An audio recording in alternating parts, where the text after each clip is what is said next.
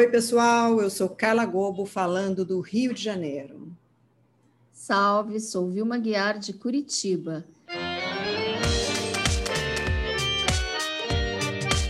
Estamos aqui em mais um episódio do Mulheres Públicas, um podcast da Escola da Política.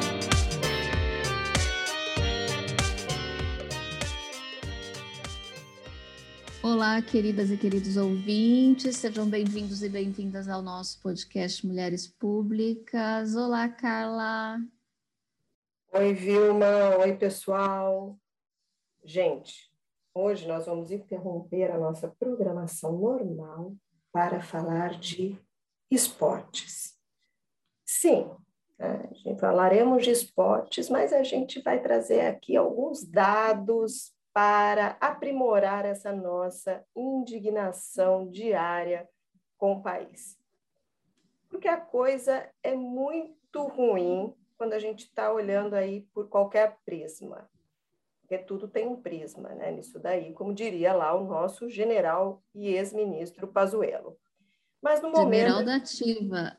General da Ativa, exatamente.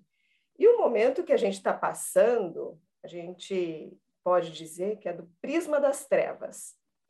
Bem, começando por nós, as mulheres, que de tão fofuras, tão delicadas, é tanto rosa, é tanto laço, é tanta manga bufante, que não dá para praticar esporte, né, gente? Muito menos esporte de luta.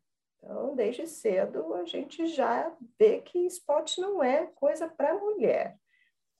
É, se aquelas que conseguem vencer essa primeira etapa desses papéis é, de gênero impostos para a gente desde muito, desde a nossa vida intrauterina, desde o ultrassom que disse a gente é, é menino ou é menina, é, é, e a gente consegue se transformar em profissionais, é, a gente vai ganhar menos e a gente vai ter também menor visibilidade nos meios de comunicação. É isso, Vilma, para hoje. Pois é, vamos politizar o esporte, moçada. Vamos colocar um prisma de gênero aí na parada. A Alicia Klein, uma jornalista especialista no mundo dos esportes, fez uma matéria sobre, o, sobre um estudo americano que analisou 30 anos de cobertura da mídia esportiva nos Estados Unidos, né? E chegou à conclusão de que o esporte feminino praticamente não existe no dia a dia dos programas de TV, ou mesmo no Twitter, ou em qualquer lugar que não seja dedicado exclusivamente ao tema, ao tema do esporte feminino, né? Uhum. Estamos falando aí dos Estados Unidos, onde essas discussões sobre gênero estão presentes há muito mais tempo que aqui no Brasil, pelo menos desde os anos 80, né? Em 2019, se for retirada as menções ao futebol feminino, que tem uma certa popularidade lá nos Estados Unidos, maior que aqui, sobra 3,5% da cobertura esportiva que foi dedicada às mulheres. Aliás, não é de bom então mulher ser muito competitiva também, né, Carlinha? Não, na mulher competitiva é feio. É, a gente tem que ser fofa, não competitiva. Competitiva é só bom para homem. É, tem uma outra pesquisa realizada pela Unesco que mostrou que apenas 4% da mídia esportiva é dedicada ao esporte feminino. Agora, gente, vamos aqui, vamos, vamos com a gente. Faça um exercício de reflexão aqui. Se só se fala majoritariamente de futebol, né, que é o que passa na TV aberta, que é o que tem nas rádios, né, os programas semanais dedicam horas do seu tempo para falar aquilo que aquele jogo poderia ter sido e aquilo. é, é, é, é, maravilhoso ver né, que o, os, as mesas redondas elas falam sobre o futuro ou sobre né, o pretérito é, imperfeito. Eles nunca falam do jogo. Eles falam que o jogo poderia, o que o jogo será e depois o que o jogo poderia ter sido. É, então. Felicidade dos técnicos de sofá, Carlinha. Sim, eu não consigo compreender aquilo, eu escuto eventualmente aqui pela casa, né? Sala de redação, que é um programa que fala, fica duas horas falando apenas de dois times, gente. Internacional e Grêmio. É, como assim? Se eles tivessem, né? É Tem uma entrave gaúcha no Rio de Janeiro, gente. Um, um entrave gaúcho. É, é, como que vai se despertar o interesse, né, gente, por primeiro por outras modalidades, só passa futebol. Depois, é, se a gente, se as mulheres não veem, né, outras mulheres competindo, se o futebol, nem o futebol feminino tem muito espaço na TV, né, qual vai ser o interesse dos investidores, dos patrocinadores, né, com essa visibilidade pífia das mulheres? Então, a gente tem um problema aí bastante grande para resolver. Pois é. Vamos agora falar de Olimpíada, né? Não, vocês não vão escapar das Olimpíadas. Nos últimos Jogos Olímpicos de Tóquio, fazendo uma retrospectiva aí, que foi em 1964, tivemos uma única representante na delegação brasileira, a Aida dos Santos, que era, além de mulher negra, numa delegação de 68 homens. Nessa Olimpíada aí de 1964, portanto, há 56 anos, as mulheres eram apenas 30, é, eram apenas 13% do total de competidores. Inclusive, esses dados aí a gente deve ao site Gênero e Número. Obrigada aí, moçada.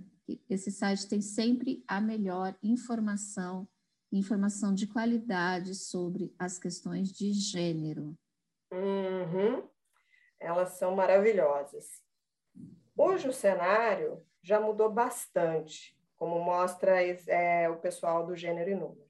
Essas Olimpíadas têm quase tantas mulheres quanto homens na competição. Na delegação brasileira, é, elas são 47%. São 141 mulheres no universo de 302 atletas. Mas as primeiras medalhas femininas, gente, pasmem, só vieram em 1996. Eu me lembro disso, estou chocada. Eu não imaginava que em 1996 estava. Em 96 eu já tinha mestrado, Carlinha. Nossa, eu, eu já estava no ensino médio, gente. Estou chocada. E eu nem lembrava que essas medalhas é, conquistada aí no vôlei de areia, já no, 1996 estava tão longe. Né? Se me perguntasse, eu falava, não, isso foi aí a coisa de 10 anos atrás. É, mas elas conquistaram em 1996 e foram as primeiras mulheres. Uma medalha no esporte individual só veio mais tarde ainda, em 2008, quando eu já estava para lá de adulta, é, com a Maura Imagem, que ela conquistou aí o ouro na modalidade individual no salto à distância.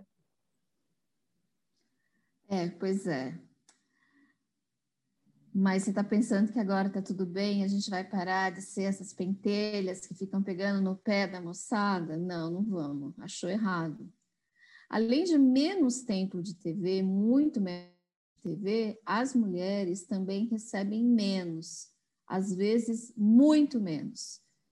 Em 2016, o time brasileiro vencedor da Liga Mundial de Vôlei Feminino levou para casa um cheque de 200 mil dólares, valor cinco vezes menor do que o que foi recebido pelo primeiro lugar da Liga Mundial Masculina. O pessoal do vôlei está arrasando, viu, minha equidade de gênero. Eu já tinha achado ruim, Carlinha. No futebol é muito pior. Só para você ter uma ideia, a equipe dos Estados Unidos, a equipe feminina que ganhou a Copa do Mundo é, feminina de futebol, levou 2 milhões. A masculina, que foi a equipe alemã na Copa masculina, levou sabe quanto, Vilma? 35 milhões. Minha gente, é 17 vezes e meia a mais o valor do que as mulheres, do que o time feminino dos Estados Unidos levou.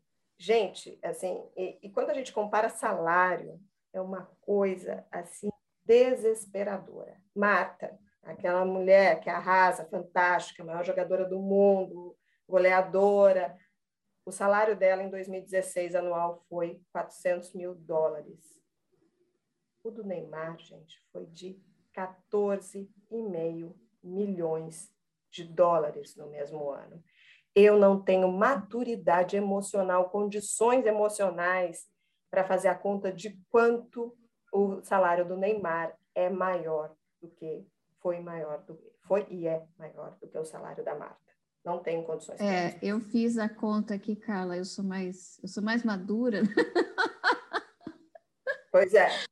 Acho que eu acho que preparei os ouvidos.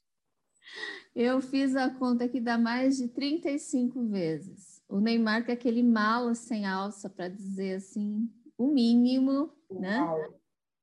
Um sujeito mimado. Chatinho, chatinho. Só faz bobagem. Em 2016 ele ganhou então mais de 35 vezes mais do que a Marta, que é esse arraso realmente o maior jogador de futebol de todos os tempos no mundo. Numa das edições da Forbes, na lista dos atletas mais bem pagos, figuravam apenas duas mulheres, ambas do tênis, a Serena Williams e a Maria Sharapova. E mesmo assim, elas não ganhavam nem a metade do seu correspondente masculino, que é o, o Roger Federer. É claro que isso tudo está relacionado com patrocinadores, com tempo de exposição na TV, com os índices de audiência que geram, tudo bem. Mas isso, todas essas, todas essas variáveis não apagam a dimensão estrutural das diferenças e o fato de que quanto menos é mostrado, menos é mostrado. E quanto menos é mostrado, menos se paga. Uhum. E assim a gente fica naquela é, crise postestinesca que né, é fresquinho porque vende mais, ou vende mais porque é fresquinho, e daí a gente não consegue resolver esse dilema. Agora, gente, além das desigualdades de gênero, precisamos também olhar um pouco para o acesso. Vemos com frequência narrações e entrevistas que glorificam o passado difícil dos atletas como foi o caso aí recentíssimo do Ítalo Ferreira, medalha de ouro no surf. Segundo a narração, que foi de fato bastante emotiva e, e bonita no certo sentido, é, o atleta começou a surfar nas tampas das caixas de papelão que a família usava para fechar é, os peixes que eles vendiam, até a família ter recursos para comprar uma prancha para esse menino aos 11 anos de idade. Ao ser perguntado logo depois também sobre o seu passado, o atleta caiu no choro. Isso tudo, essas imagens todas, elas viralizaram, né? Só que, gente, junto com esse passado difícil, vem também todo um discurso de superação e de certa glorificação dessas dificuldades. E é isso que me incomoda, porque eu me pergunto quantos atletas, cientistas, artistas o Brasil não perde diariamente por falta de condições mínimas de existência. A gente joga contra a gente mesmo, a gente tem um enorme desperdício de recursos humanos que a gente impõe às pessoas com essa desigualdade. Enquanto o Ítalo, felizmente, conseguiu vencer as adversidades, milhares não conseguem. Então, isso não é só uma questão individual, isso é uma questão coletiva, isso é projeto de país, né? de que país a gente quer ser. Exato. Num país com dimensões continentais de desigualdade, como é o caso brasileiro, é preciso políticas públicas que visem a diminuição dessa desigualdade e visem dar condições dignas de sobrevivência a milhares de pessoas. Não se trata também apenas disso, como se isso não fosse já o suficiente, né? Trata-se também de um projeto de país que possa potencializar os seus talentos Vejam uma comparação. O Brasil é o sexto país mais populoso do mundo, mas no ranking de medalhas olímpicas, o Brasil ocupa apenas a 29 posição. Por que será, né? Se a gente é, vê o caso da China, ela só entrou em peso nos Jogos Olímpicos a partir de 1984, com essa ideia de avançar, né? E hoje já ocupa o quinto lugar histórico de medalhas. É, gente, daí agora a gente chega naquele momento, se você chegou até aqui, né, e falou, nossa, até agora elas não falaram do presidente Bolsonaro, e você achou que a gente não ia falar? Não, a gente vai. Porque é difícil ele... não falar do Bolsonaro, né? É difícil. É, é só ele deixar de ser presidente. Quando ele deixar de ser presidente, a gente para de falar dele. Então, até aqui vai uma dica para você que gosta do presidente Bolsonaro, que acha que ele é competente, mas que se incomoda porque as pessoas ficam falando mal do presidente Bolsonaro, né? falando mal, né? falando, enfim, mostrando os diversos problemas que ele tem. Né? Quando é, ele não quando ele não for mais presidente, a gente não vai mais precisar ficar falando da corrupção presidente, da incompetência do presidente, das mentiras do presidente, da raiva do presidente por mulheres, por negros, nordestinos, índios, gays, lésbicas, pessoas trans, e o seu amor incondicional e restrito aos homens brancos e héteros, sem falar da sua família, que só tem mulheres ali estratégicas, né, ou porque foi uma fraquejada, ou para reprodução, ao que parece. É, então, para você que é fã do Bolsonaro, vai aqui, porque precisa ser é fã, né? Ali é uma outra coisa, é crença, é fanatismo, é outra coisa, né? Faça um favor para ele e para a gente também. Não vote nele nas próximas eleições, que a gente não fala mais dele. Pois é, e a gente tem que falar do Bolsonaro, apesar da gente dar, sofrer um pouco de náuseas quando tem que pronunciar uhum. esse, esse nome, porque ele tem a chave do cofre das políticas públicas, né, pessoal? As medalhas, elas não vêm apenas do esforço individual. Não é porque os americanos e chineses e russos são mais focados e mais sei lá, talentosos. talentosos que os brasileiros. Eles simplesmente têm mais estrutura. Para gerar, né, para criar atletas de alto rendimento, é preciso muito investimento, tanto em pessoas quanto em estrutura. Não é por outra razão que muitas vezes, por exemplo, atletas de alto rendimento brasileiros nem treinam no Brasil. Né? Uhum. Não, tem que mudar do Brasil para conseguir condições mínimas para treinar. Né? É. É, então, gente, assim, para superar até essas dificuldades, né, foi criado lá em 2005 o Bolsa Atleta, que é um dos maiores programas do país, do, do mundo, que patrocina individualmente atletas e para-atletas de alto rendimento em competições nacionais e internacionais na sua modalidade. Para participar, é, o atleta tem que se manter treinando, competindo e alcançando bons resultados nas competições é, qualificatórias indicadas pelas respectivas confederações. Os beneficiados pelo Bolsa Atleta recebem uma ajuda durante um ano. O dinheiro é depositado numa conta específica e a prioridade é para atletas de esportes que compõem os programas dos Jogos Olímpicos e dos Jogos Paralímpicos. Para a gente ter uma ideia da importância desse programa, 80% da delegação que está em Tóquio é de beneficiários do Bolsa Atleta. Pois é, e os que não são, possivelmente já têm patrocinadores, porque já vieram uhum. de importantes em, em edições passadas, né? Sim. Mas esse programa, como todo o resto do país, vem sendo desmontado.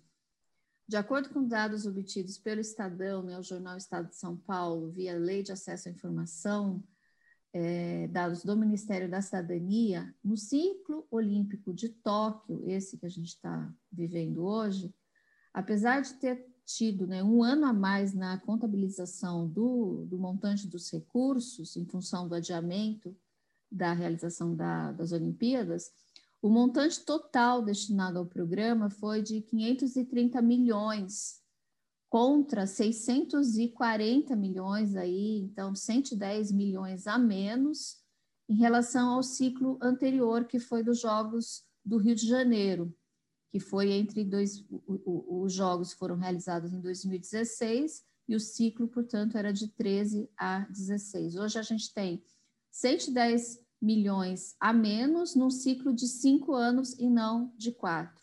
Isso a gente nem está contando a inflação do período. Uhum. É, gente, e para não restar dúvida de quem é a conta, o ano de 2020 foi o que sofreu maior impacto, com 274 bolsas concedidas. O ano anterior teve mais de 6 mil contemplados.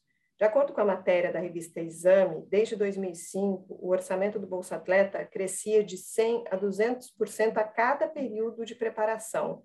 Mas em 2014, assim, quando o, o, marco da nossa desgraça, né, quando a AES pediu a recontagem dos votos e tudo começou ali a dar errado para o Brasil, né, para todo o Brasil, para o Bolsa Atleta também, essa tendência começou a se reverter. E durante o mandato do presidente Temer, o programa passou a dar indícios de que não havia orçamento suficiente para sua manutenção. Pois é, é, quando assumiu a presidência, o Bolsonaro colocou como meta é, dos seus primeiros 100 dias de governo a modernização do Bolsa Atleta. E em 2019, ele alocou 140 milhões para o orçamento do programa, 91 milhões a mais do, de verba que no ano anterior, e incluiu 3 mil atletas que haviam ficado fora do benefício. Porém, né, gente? Porém, para equilibrar as contas, no ano seguinte, 2020, o, o, governo aproveitou o cenário atípico da pandemia e não lançou o Bolsa Atleta em 2020. Uhum. É, e esses dados estão difíceis, estão confusos, enfim, né, gente? A transparência comum aí do governo Bolsonaro. Né? A gente foi atrás desses dados e está tudo muito confuso, tudo não muito explicado.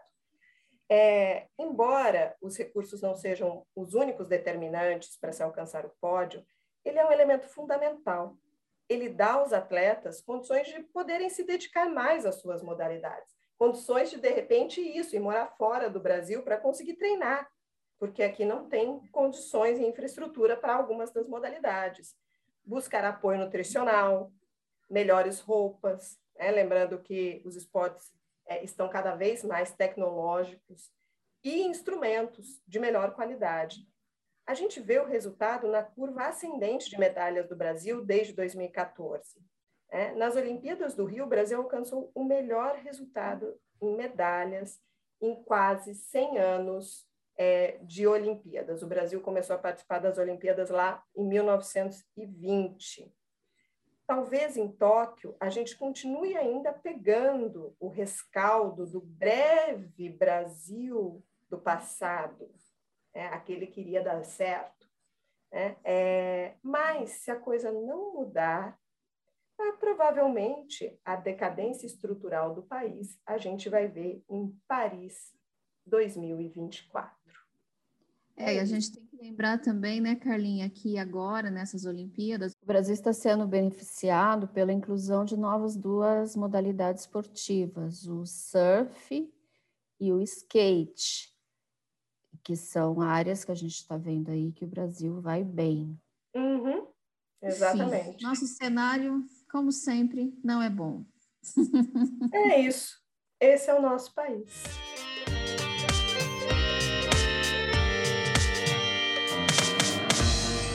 Podcast Mulheres Públicas é uma iniciativa da Escola da Política. Produção e apresentação de Carla Gobo e Vilma Guiar. Edição de som Ata Hosting. Nossa música tema é de autoria da banda Fole Baixo. E, para mais conteúdos do projeto, estamos no Instagram, arroba Mulheres Públicas Podcast. Estamos também no Twitter, com a nossa personagem debochada, Matilda, arroba podcast Mulheres. Escreva para a gente, compartilhe nossos conteúdos em suas redes sociais. Vem com a gente.